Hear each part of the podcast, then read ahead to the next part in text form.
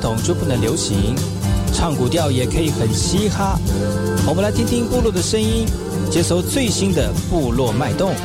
原住民的讯息、新闻以及最新的流行脉动，只有在把右的后山部落克。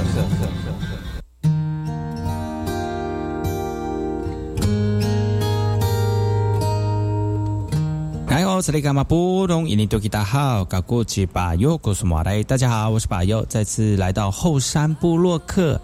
在节目开始之前呢，送上第一首歌曲。听完歌曲之后呢，再回到今天的后山部落客。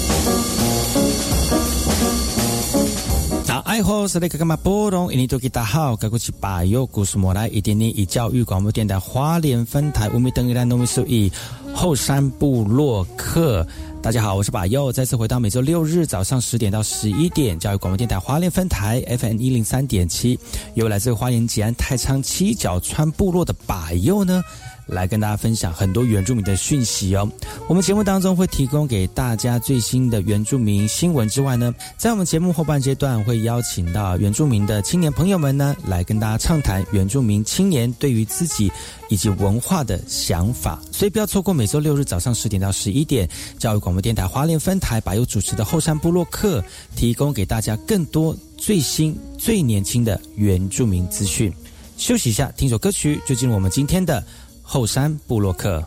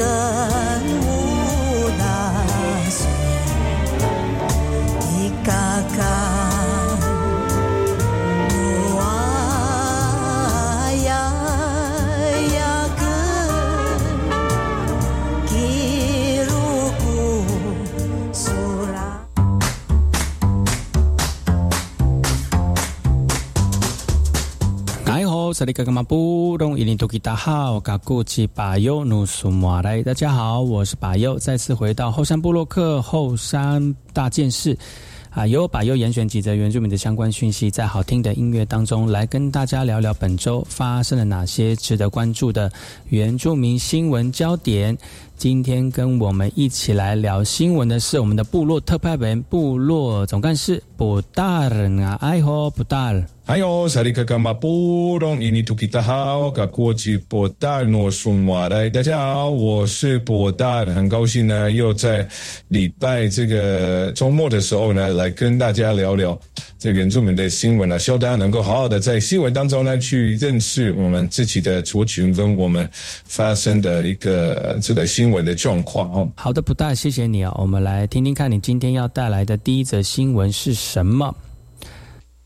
那这则新闻呢，是来自于花莲吉安的，最近的花莲吉安的居民哦，反对一个开心养鸡屠宰场的一个计划，大概三十几名的民众呢聚集在一起来表达他们对于这样的一个开心养鸡屠宰场的污染源反映这样的一个反对跟不满。那居民呢说，这个计划缺乏了跟当地居民的沟通跟说明。那这个居民对于县府的一个立场也产生歧义。同时担心自己的家园会受到污染，所以他们希望能够让业者重新选择这样的一个场址。而到现场的仁安自救会的一个会长李学华说：“他说可以看到这个污染呢，对于环境的伤害是非常巨大的。而且他们如果呃认为啊，如果这个这种状况是真的是这样的话，为什么不寻找一个适当的地点呢？他们的需求真的是很简单，希望业者能够清场。”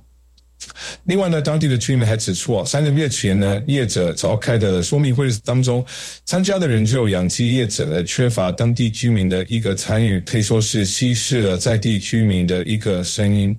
呃，现场也有一个在地的居民黄小姐说，呃，首先第一个是环境污染的问题，第二个就是业者的合法性，他们连说明会都没有召开，所以他们非常的困惑。另外呢，县府从头到尾都声称这是依法办理的，他们真的很想知道他们到底是依据什么法律来办事的。根据县府的回应，养鸡、畜牧跟屠宰业务是不同的单位来负责，而业者呢，在二零二零年新设置的畜牧条例第三读通过前，就已经提出屠宰场的申请。屠宰场的面积为一千五百平，啊，未来预计会饲养八千只的鸡啊。农业处的处长陈淑文说：“由于这样子的屠宰是一次属于中央农委会的管辖范畴，但养鸡畜牧的申请过程需要有县政府核发许可证，而业者之前已经向公所提交了一些文件，那公所要求他们进一步的补件来处理。”那受到一个这样的一个状况的影响，民众呢纷纷到花莲县议会来陈情。那由秘书长陈德惠接受陈情，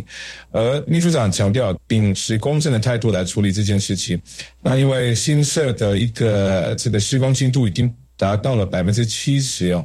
那居民也说了，如果没有办法得到真正的回应，他们不排除向监察院来上诉，来向高等行政法院来提起行政诉讼的一个可能。不但你知道，我自己本身也是花莲吉安地区的居民呢。那对于这样的一个忧忧虑跟看法呢，其实我自己也也是觉得，哎，我不希望有这样的一个可能会造成污染源的一个因子哈，来到家的附近。谁希望每天早上开窗户的时候是闻到鸡粪味哦？但如果你能够好好的处理，好好的做，能根据。环保的条例来来处理这样的一个，比如说废弃物也好，或者是排泄物也好，那就会减低对环境的困扰。那如果有良心的单位能够好好的处理的话，我相信大家比较不会反对哦。但是从居民的发言可以看得到，他们关注的焦点集中在这个计划的合法性跟环境的污染，因为屠宰场对于环境的污染是非常的严重的哦。如果没有处理好的话，同时呢也质疑业者缺乏。跟我们居民的沟通，跟居民的说明，也呃一定削弱削削弱了这个居民的这个发声权。那其实。我们应该要看这样的一个状况来进行全全面的一个环境评估，跟环境的影响，来确保计划的可行性跟对当地环境的影响最小化。那如果发现可能对环境造成重大污染或破坏的风险，应该要积极的寻求替代的方案，避免对于当地的居民跟生态系统带来潜在的一个我危害哦。那总而言之呢，这个案例也引起地方社区发展中的环境保护跟公共参与的一个思考，所以我们应该要建立一个公正、透明和民主的机制，让民众呢能够有参与，影响他们居住这个地区的一个发展，以确保环境的可持续性跟人民的福祉。好的，不大，接下来要跟大家聊聊哪些原住民的讯息呢？好的，吧。有这则讯息呢，是来自原住民语言这个协会的部分哦。他们要推出了影像工具书的新闻。他们的计划呢，收集十六族群的主语老师，来结合八大教学方式，来为主语教师们提供示范教材，让词语主语的教学更有趣、更有效率哦。其实这个是非常好的一个计划，透过这样的一个寓教于乐的方式，让孩子们呢能够在听说教学的引导之下，自然而然的学习主语的词汇、主语的句型。那这在这里这个都会区的孩子们来说呢，尤其重要，因为他们对于环境可能与主语环境可能非常的陌生。对啊，这样的一个多元方式的一个学习方式，也能让我们非原住民的社会更深入了解原住民的文化，来透过厨艺的传承，帮文化的神圣面呢连接社会，带来更多的共融跟理解。呃，在现场呢，也邀请了这个卑南族的七来来进行祈福的仪式。那祈祈祷们的祝福呢，希望能够给予语言传递更深的意义，让孩子们能够明白这个语言的价值跟语言的命脉。对啊，所以祈祷的祝福对孩子们跟教师们来说都是一个非常好的鼓励跟指引，让他们能够明白语言的重要性，而且感受他们对于爱跟尊重，来建立平安以及尊重的学习环境。其实我觉得这个计划呢是一个非常好的开始哦。除了提供创新的教学方式跟工具之外呢，也让主语的教学有趣而且有效。虽然我们不能只停留在教学方法跟教材的改进上面，还需要更多关注在深层议题当中哦，像是。教师的培训、教师的支持，需要有相对应的专业知识跟技能，以及如何持续专业发展的机会，才能提供高品质的主语教学。第二个呢，学校跟社区的支持也非常的重要。那学校应该要充分的提供资源跟环境，让主语教学能够得到重视跟推广。那社区对于应该要积极参与、支持的和鼓励，让这个主语的学习呢，成为一个价值而且有传统，成为有有价值和传统的一个延续哦。其实我们应该也要建立一些相关的政策跟法规，来保护、促进教学的一个发展，包括资金的支持、制定相关的语言政策，以及建立主语教学的评估跟监测的制度哦。所以总括来说呢，计划是一个重要的开始，但我们有很多的工作要做，只有通过全面的努力跟合作呢，才有能够真正解决主语教学面临的问题，来保护跟传承我们丰富的主语文化。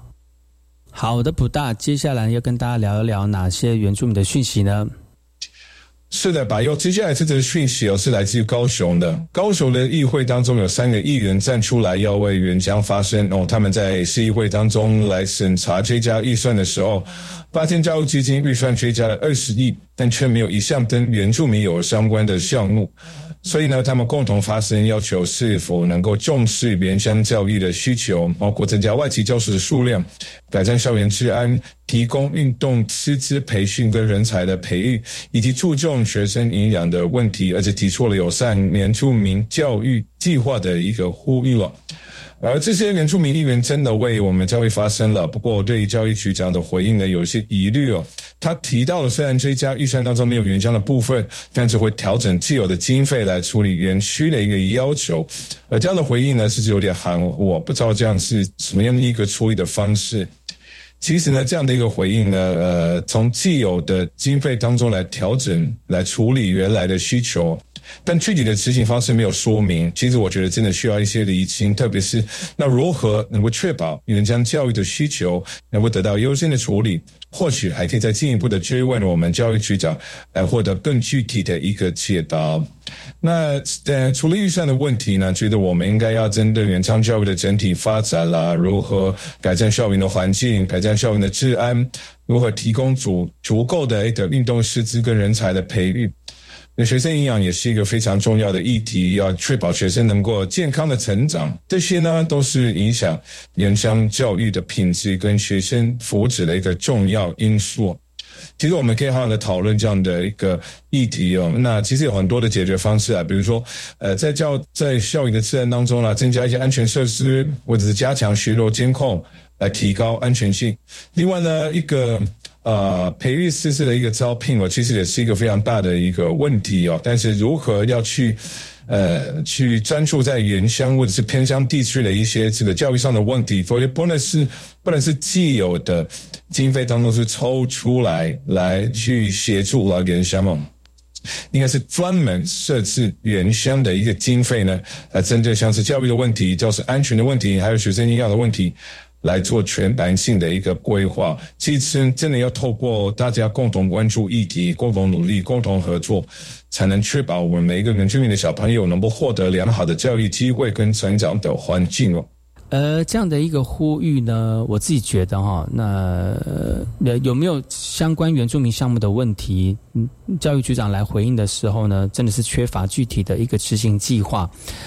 那我们也反映在原乡教育在预算分配跟执行面上面不公平的不足、不公平，而且是不足的一个地方哦。所以我认为应该要确立一个预算分配的机制，来确保原乡教育呢能够获得比较充分的资源跟这个支持。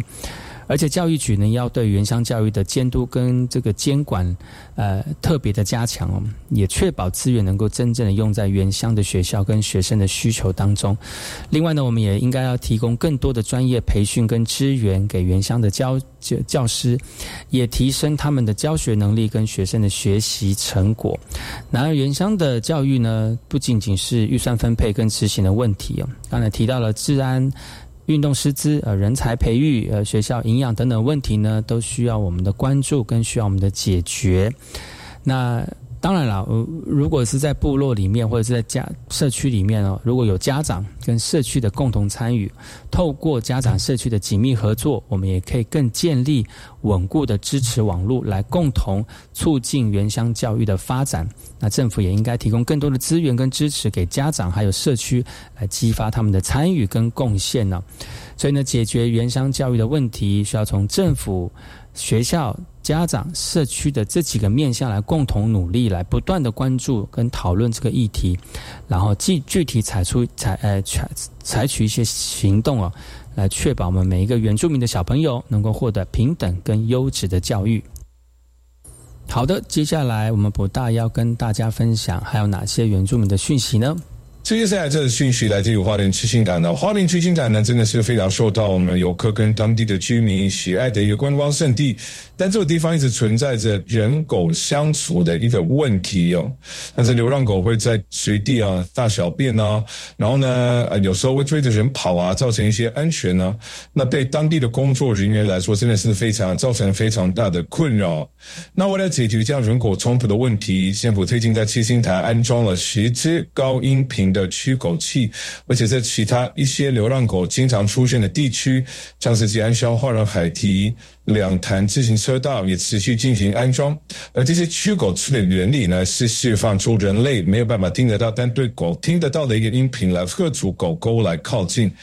然而，东宝人士认为，并非所有的流浪狗都具有攻击性，了驱狗器只是把狗赶到其他地方，其实没有办法根解决根本的问题。他们建议把有攻击性的犬只捕捉，而且转移到开放式的管理来进行教化。这样可以进行社会化的情绪，来增加送养的一个机会。县政府就强调了，在动物保护法的一个规定之下呢，只能用友善的方式来进行驱赶，而效果如何，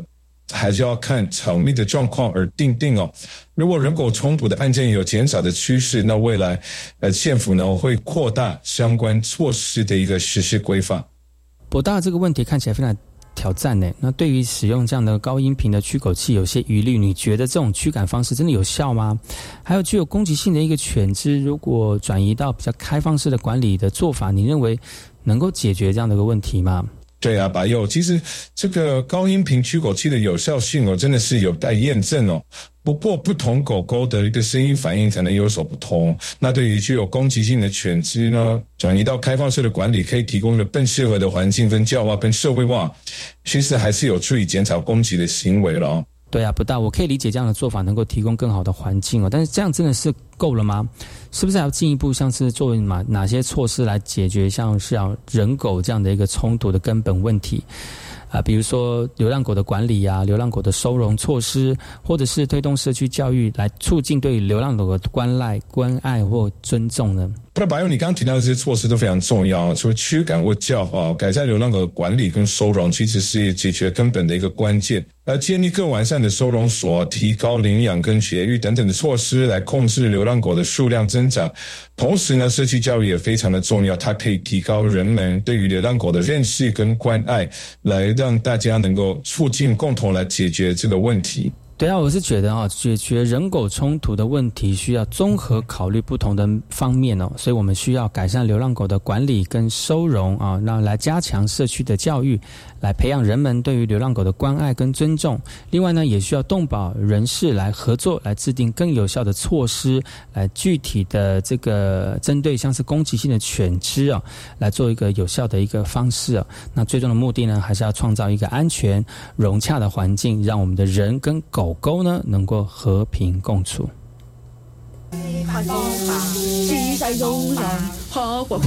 我跟阿妈讲。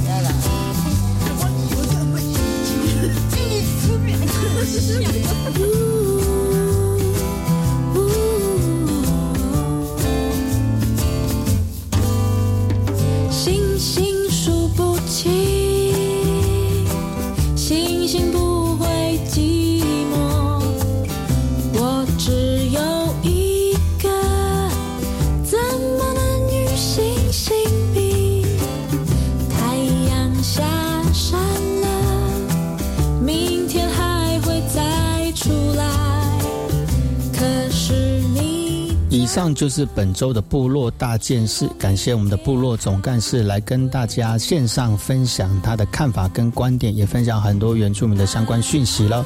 我们先休息一下，听首歌曲。广告回来之后呢，再回到今天的后山部落客。我是 VK 课，Open Your Mind，就爱教育电台。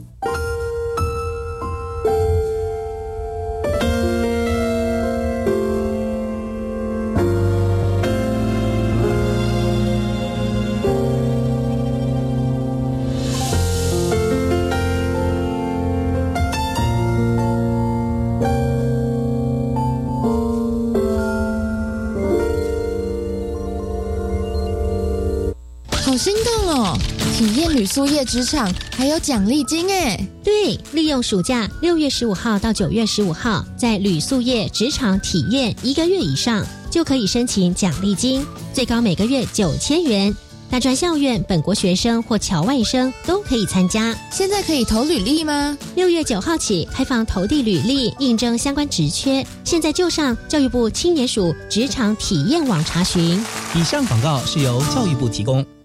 我们来搜寻什么是海洋教育推手奖。这是为了表彰致力推动海洋教育的团体、个人、地方政府及课程教学团队，希望鼓励民间资源挹注，凝聚各界力量，深耕海洋教育。什么时候报名呢？即日起到七月十号，我们学校可以参加吗？当然，更多推手就可以促进海洋教育的传承与扩散。以上广告是由教育部提供。全民节水到点来，轻松节水三步骤。第一步，优先采用省水标章器材，养成良好的用水习惯，使用省水器材轻松省水。第二步，定期检查用水设备，确认用水设备不滴水，资源不浪费。第三步，水资源再利用，动手做回收，减少自来水用量。节约用水不分你我，让行动不只是口号。以上广告由经济部水利署提供。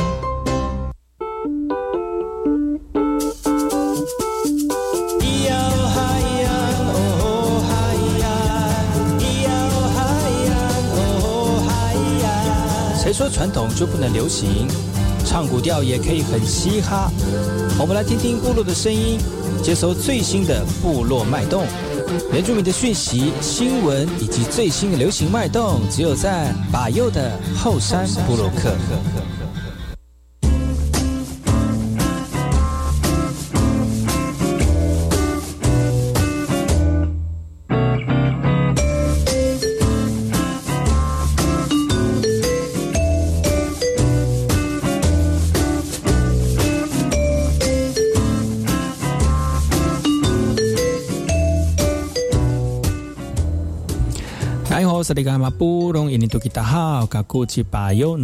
大家好，我是巴佑，再次回到后山部落客第二阶段后山会客室。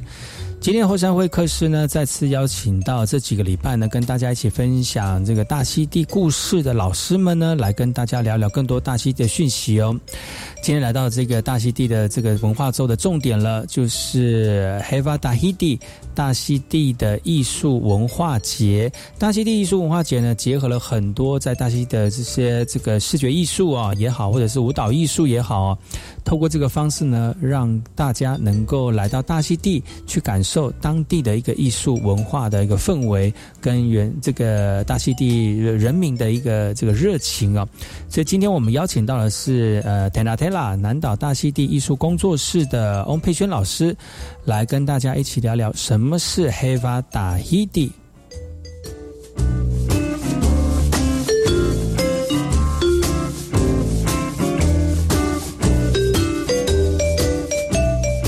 我先介绍一下所谓的黑伊瓦伊达希迪。那一般来讲，大家都觉得黑伊瓦伊达希迪是呃唱歌跟跳舞的比赛。他们定义里面就是除了一些除了唱歌跳舞之外，还有其他的一些活动。然后，那我们等一下会慢慢稍微再介绍一下所谓黑伊瓦伊达希底它有什么样的活动。所以我喜欢称为黑伊瓦伊达希底，称为呃大溪地文化艺术节。好，然后接下来就是我们先稍微讲一下历史历史的故事哈。那是在十八世纪的时候，那个呃那个 James Cook 船长他发现大溪地，然后所以一种不同形式的活动被记录。在那个时候，这个活动叫做乌帕乌帕，它是由阿伊罗伊的组呃所组织的这个活动哈。好，由阿伊罗里他组织的活动，它这个活动里面它包含舞蹈、唱歌、戏剧跟摔跤等等。然后，呃，那大家都知道阿伊洛伊的阶级。然后之前，呃，上上次库姆在分享的时候会有分享这个，那我就不不稍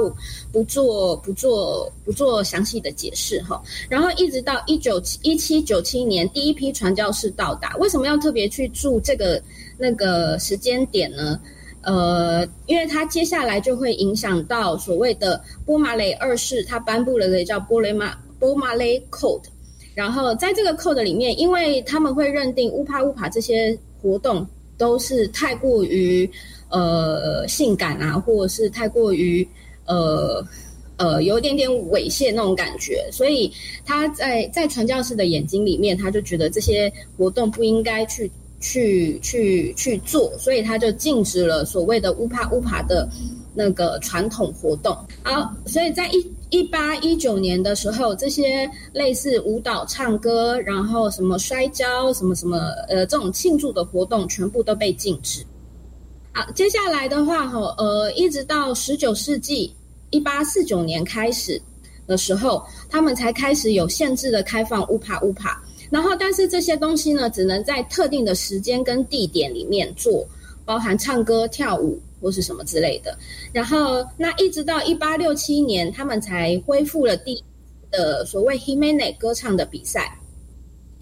然后一八八一年扩大了举办这些传统的活动，哈，包含还有竞赛，比如说赛马、体育竞技啊、划船跟花艺。然后他们那时候都会有一些花车，就像大家在那个呃美国的有些庆典看到的话，会去装饰花车。然后，所以在一八九一年的时候，他们移师到那个巴比耶德，就是大溪地的那个首都举办。然后他们叫称之为 t 乌莱 t 乌莱其实是在英国，呃，就是所谓七月份的意思。所以。呃，这个其实有关系到所谓的那个法国的国庆，因为法国国庆在七月十四号，所以他们也是为了庆祝法国国庆，所以才会办一些这些活动。然后一直到一八九二年的时候，他们才举办第一次的欧利达希迪的比赛，然后呃，就是所谓的舞蹈比赛，然后才会成为逐渐成为群岛之间的一些联系活动。所以，十九世纪其实对于欧利达希迪，或是对于黑伊瓦，其实是一个很重要的一个年代。接下来再到二二十世纪哈，因为中间经历过一些世界大战啊，嗯，没有世界大战，还有流感爆发之后，就是全世界的流感爆发之后，他们才在一九五零年的时候重新举办所谓的提乌莱，就是七月份的这一个这一个那个呃一些活动。对，然后呃，比较重要的就是之前库姆也有提起提过，就是马德莲娜马瓦老师，他在一九五六年的时候创立了黑伊瓦伊达希迪的舞团，然后他才开始有一些呃，比如说在步伐上面啊，或是在达希迪比赛的时候，才会有一些些规章制度去去让大家可以 follow，不然在之前的话，大家就是比较随心所欲的去跳舞。那在他在马瓦老师的的的一些呃改革之下，所以他才会开始渐渐的有一些规范，然后欧利达希迪才会成为提乌莱或是黑瓦的一个比较重要的一个项目之一。好，然后再来就是到一九八五年的时候，他才会才呃他的名称才从提乌莱改变为成黑瓦啊，sorry 我写错了。他才会改为黑伊瓦哈，其实他比较关系到的就是他重新连接了他们之前所谓阿伊洛伊的这一个所组织的活动。那黑伊瓦他，sorry，黑伊瓦它其实是说呃庆典，然后庆祝聚会的意思。所以对他们来讲，整个黑伊瓦其实就是很大很大的聚会，然后大家聚在一起做一些做一些呃就是聚集或者是一些联络。或者是一些联络感情，或者是大家统一在一个地方做一些不一样的事情。好，然后他们现在发展到现在，就会从舞蹈、骑马比赛呀、手工艺展示啊，还有一些像搬水果什么什么什么的一些一些东西的展示，这样子。好，然后接下来我们就真正的进进入到黑伊瓦这件事情。好，那在介绍黑伊瓦之，我们会先会有一个他们叫做乌姆底的一个活动。那这个活动的话，其实它是开启黑伊瓦伊达黑底他们所谓的一个进化的仪式哈。那你会看到呃图片里面它会有石头，那基本上他们就是会挖一个坑，就是一个一个很大的坑。其实这个东西在以前以前对于波利尼西亚人来讲是食物储存的方式。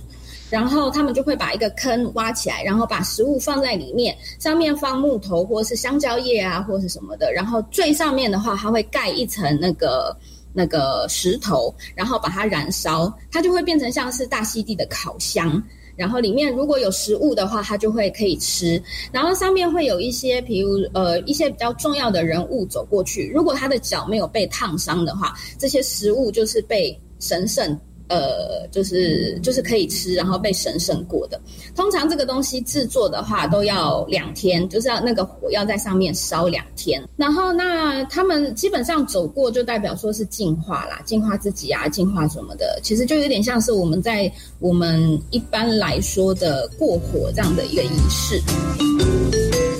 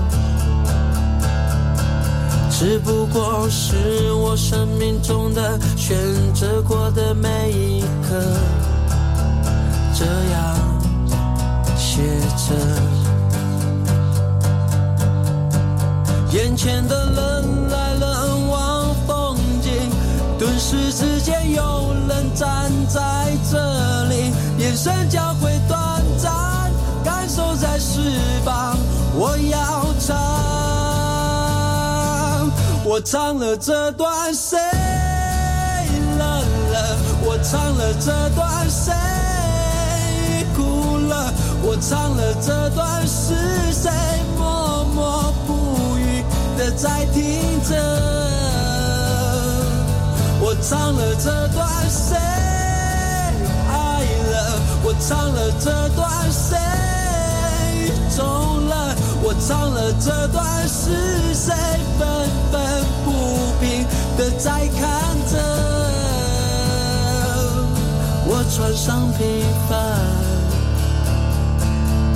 平凡不平凡？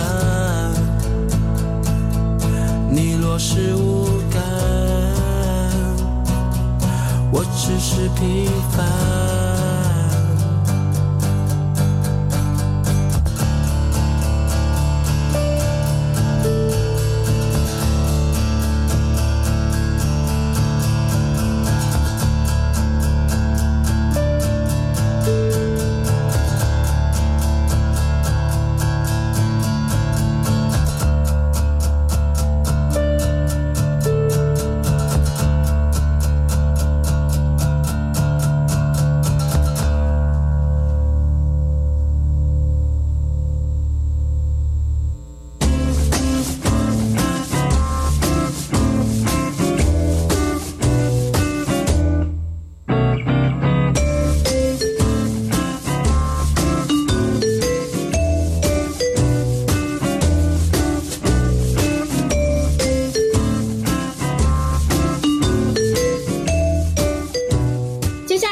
黑伊瓦伊达希迪哈。那黑伊瓦伊达希迪的话，它其实分成两个部分，一个是欧丽达希迪舞蹈比赛，另外一个是 Himene 就是唱歌的比赛。好，那欧丽达希迪的话，其实它会分成两组，一个叫做呼啦套，一个叫做呼啦阿瓦套。呼啦套是专业，呼啦阿瓦套是呃非专业，就是在专业之前。那通常一般来说都是要先在呼啦，呃，如果大家组团参加的话，都会先在呃呼啦阿巴套，然后里面得到第一名之后，才能参加呼啦套，就是那个呃专业组的比赛。好，好那至于比赛，它的有一些些规定，就比如说你一定要有 Oteya、阿帕里马、Hivino 跟 Paoa 这一些这一些的那个演示，就是展示哈。那 Otea 又分为 Oteya Dane、Oteya Vahine 跟 Oteya Amui。Dane 就是男生，Otea Vahine 就是女生，Oteya Amui 的话就是两个呃男生跟女生在一起。OK 好，然后那阿帕里马又分为。呃，阿帕利玛瓦瓦，或是叫做阿帕利玛瓦瓦，就是说，呃，它比阿帕利玛瓦瓦就是没有声音，然后大家有时候会用手势去去跳阿帕利玛，然后再是阿帕利玛 himene，就是有乐器，然后有唱歌，所以叫做阿帕利玛 himene，himene 是唱歌的意思哈。然后还有有时候会有一些些叫做美呼啦，如果他会加的话，他会加一些美呼啦。美呼啦的话就是比较现代的阿帕利玛。然后再来就是 Hivino 跟 Paoa，其实大家。呃，围圆圈跳的哈，两个圆圈，如果是两个圆圈的话，它叫做 Hivino。然后大家会两个呃男生，通常是男生一圈，女生一圈啦。然后会沿着不同的方向，就是两个反方向这样一直跳，一直跳，然后跑步跑很快的那一种，OK 哈。然后再来就是 Paoa，Paoa 的话通常是他们是半圆形，然后大家都是坐着，就会拍腿啊，或是拍手掌，然后中间会有那个鼓手。然后鼓手的话，他就会呃唱一些些词，然后这些 dancer 的话，他都会通常都会都会回应 he 或 ha，对，然后中间也会有一些些 dancer 在跳舞这样子，OK 好，好哦，那 hivino 的话，大家会常常听到啊，HILIA 啊，HILIA 啊，HILIA 哈哈，这就是 hivino 它常常会有会出现的一些声音，OK，就是 dancer 他有时候都会去讲这些话，对，好，然后。再来就是 Himene 歌唱的比赛，歌唱的比赛的话，其实它会有一些很多组吼，像 Dalava，然后 Dalava Dahidi，Dalava Lalo Madai，然后 Dalava Duha Abai，对，这些呃，至于他们怎么分组，其实因为我不是歌手，所以我没有办法这么的解释。但是他们都是以唱歌为主，然后所以等一下大家可以看一下哈。那欧丽达黑迪的比赛的话，我就不给大家看，因为大家应该都非常非常的了解。那 Himene 的比赛的话，好，基本上他们这些合唱有时候会从两部到九部都有可能，他们就会轮唱啊，或者是合音，然后所以呃，大家听的时候就会有非常非常多的层次感。然后这些哈，包含欧丽达黑迪或者是 Himene，基本上他们有都有所谓的 Tumu Balau，Tumu Balau 是主题的意思。那这些主题可能有关于他们的历史，或是呃关于他们的历史，或是呃他们想要说想要诉说的东西，所以一定要有 Tumu Balau 主题。OK 好，那如果大家比赛的时候都会看到 Tumu Balau 哈，T U M U P A R A U 这个字的话，就是代表你。呃，主办单位希望你要填写主题，你自己跳舞的一个主题。接下来我们就会有非常非常特别的一个，我原本以为大溪地没有这件事，但是他们会有这件事，就是那个，好，呃，我现在要给大家看的哈，他们比较特别的，跟一般的赛马比较不太一样的，这第一个，他们没有马鞍，所以大家。大家会看到他们基本上就是就是直接坐在马上面，然后再来的话就是他们的服装吼，他们一定要穿帕雷欧或是穿比较花的东西，然后花的衣服，然后头上一定要戴不管黑呀或是那个花圈，所以他们是用这样的方式来比赛。然后再来就是大家非常非常喜欢的手工艺的比赛哈，这些呃，他们今年的主题是。那个 Rodi，Rodi 是那个 rose 的意思，就是玫瑰花的意思。OK 哈，然后他们就会把他们自己的手工艺品全部都放在这个场合做比赛，所以它叫做那个呃黑伊娃林马林马是手的意思。接下来再来就是所谓的黑伊娃娃阿玛呃马达伊安娜，就是呃那个。划船的比赛，那大溪地这些这个船在大溪地叫做瓦阿哈 V A，然后一撇 A 瓦阿，大家通常都会听到像托阿马拉马里面第一句话就是猫猫的瓦阿，就是我的船停在那个托阿马拉马上面，所以瓦阿。再来，接下来就是一个非常非常精彩的比赛，就是我们常常在讲的那个搬水果比赛，它叫做 Hivino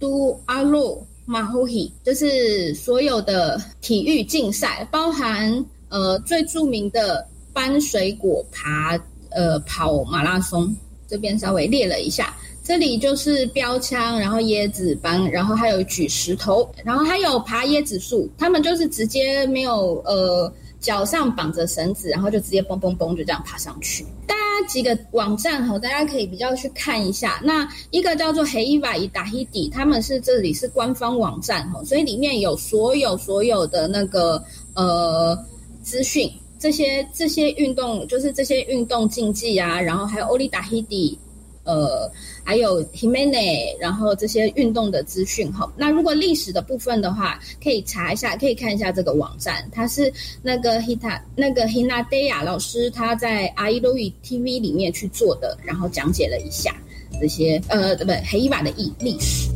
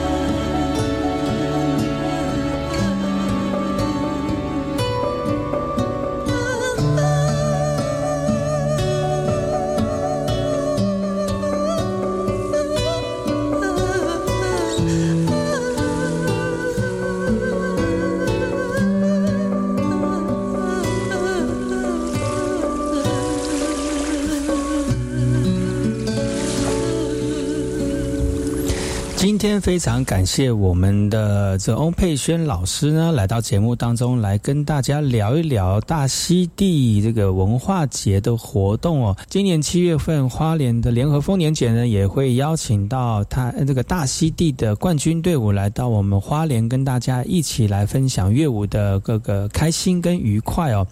所以呢，持续锁定百优的后山部落客，提供给大家这个最新的大溪地的讯息，也让大家能够在这个大溪地舞团来到台湾的时候呢，